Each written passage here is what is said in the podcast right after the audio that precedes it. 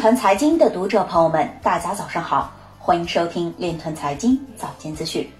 今天是二零二一年六月十七日，星期四，农历辛丑年五月初八。首先，让我们聚焦今日财经。韩国金融监督院组建工作组来监督和审查加密货币交易所。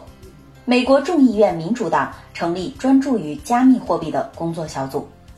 交通运输部办公厅发布关于征求基于区块链的进口集装箱电子放货平台建设指南征求意见稿意见函。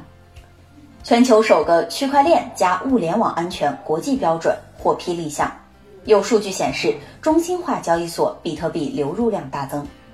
今年迄今，足球粉丝代币市值已达二点六亿美元，同比增长百分之九百。超过百分之七十的英国加密货币投资者声称已经获利。十九家上市公司持有价值超过六十五亿美元的比特币。江卓尔表示，比特币矿工清洁能源使用量已超过。江卓尔表示，比特币矿工清洁能源使用量已超过百分之五十。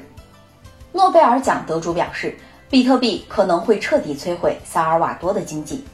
今日财经就到这里。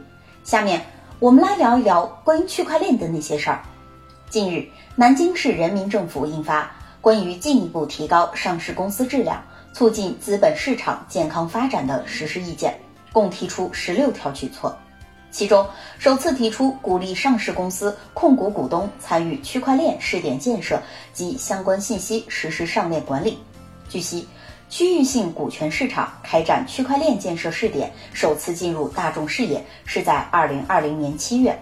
二零二零年七月七日，中国证监会发布关于原则同意北京、上海、江苏、浙江、深圳等五家区域性股权市场开展区块链建设工作的函，原则同意了北京、上海、浙江、江苏、深圳等区域性股权市场参与区块链建设试点工作。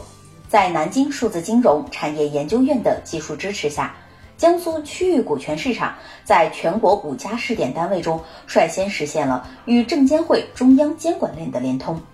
以上就是今天链团财经早间资讯的全部内容，感谢您的关注与支持，祝您生活愉快，我们明天再见。